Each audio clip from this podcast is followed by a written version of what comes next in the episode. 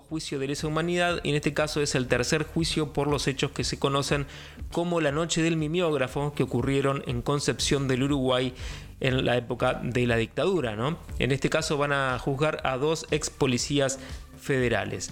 Está en comunicación con nosotros el coordinador del Registro Único de la Verdad, Marcelo Boykens, a quien saludamos. Marcelo, buen día. Hola, buen día, ¿cómo les va? Gracias por atendernos. Queríamos preguntarte, bueno, ¿qué significa para la provincia, en primer lugar, que podamos tener un nuevo juicio de lesa humanidad, en este caso en Concepción del Uruguay, ¿no? Bueno, este es el segundo juicio oral y público que se va a desarrollar en, en Concepción del Uruguay, en el Tribunal Oral Federal de Concepción del Uruguay.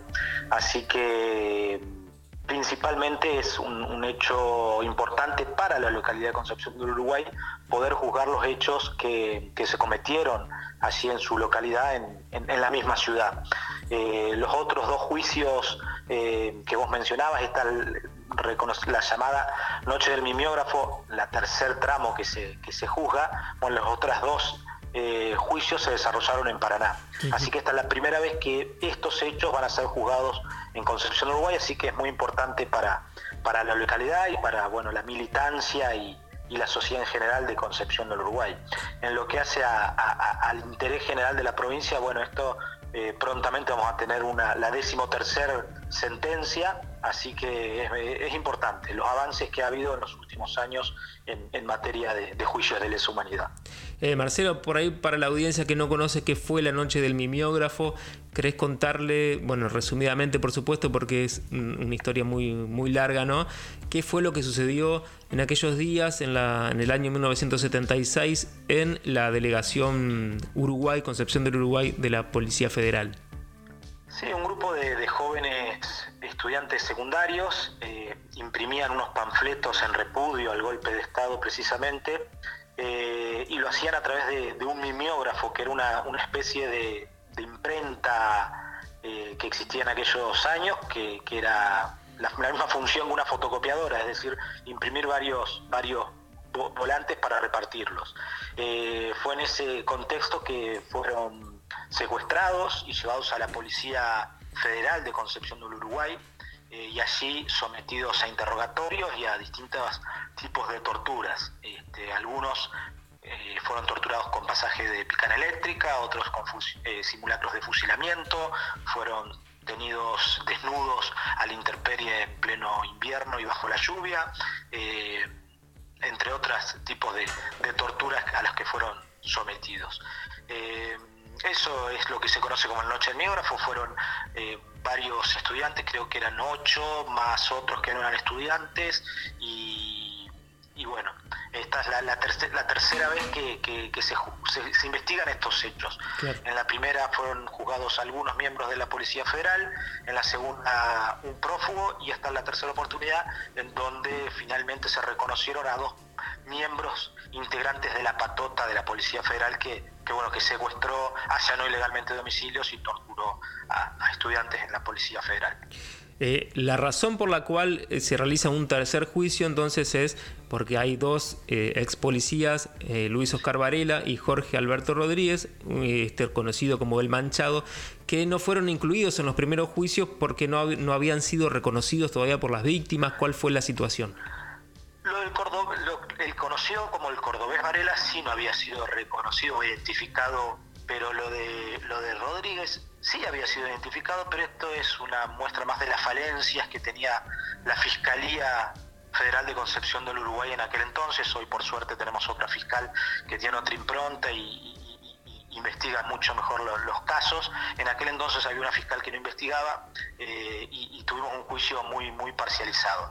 El Manchado Rodríguez es alguien muy conocido en Concepción de Uruguay, eh, hasta hace poco tiempo en que fue eh, detenido y hoy cursa su prisión este, preventiva en su domicilio, se desempeñaba una concesionaria del centro de ahí de Concepción del Uruguay. Era claramente identificable porque además lo identificaron no solamente en la actualidad, sino que lo identificaron en aquel entonces en que ocurrieron los hechos, porque era de la edad de los propios jóvenes que habían sido eh, secuestrados. Eh, claro. así que, que, bueno, eh, fue una falencia de la investigación que se llevó adelante en Concepción, Uruguay, por la fiscal de aquel entonces. Este juicio entonces va a comenzar el 6 de septiembre, en principio está previsto que dure del 6 al 9 de septiembre. ¿Qué se sabe, Marcelo, en cuanto a eh, cómo se va a dar la participación del público en este contexto de pandemia?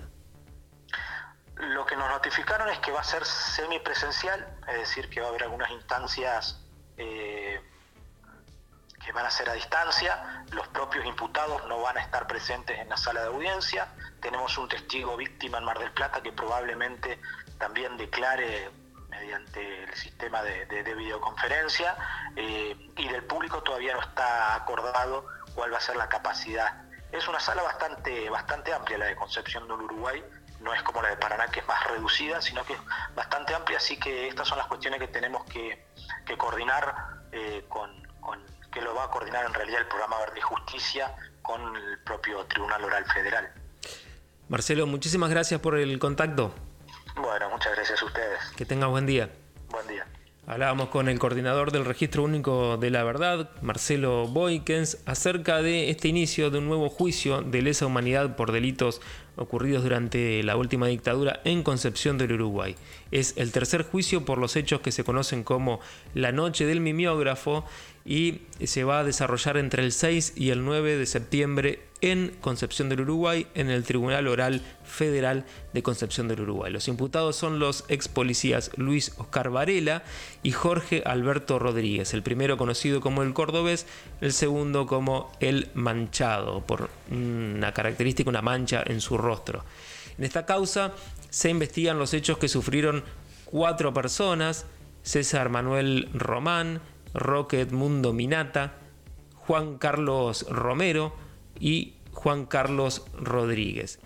Estos, estos hechos ocurrieron durante las vacaciones de julio del año 1976, durante la última dictadura, cuando estas personas, junto a otras, otras víctimas, fueron detenidos, secuestrados, detenidos ilegalmente, llevados a la delegación Uruguay de la Policía Federal y allí fueron sometidos a tormentos. Entonces el 6 de septiembre se inicia este nuevo juicio por delitos de la dictadura en Concepción del Uruguay.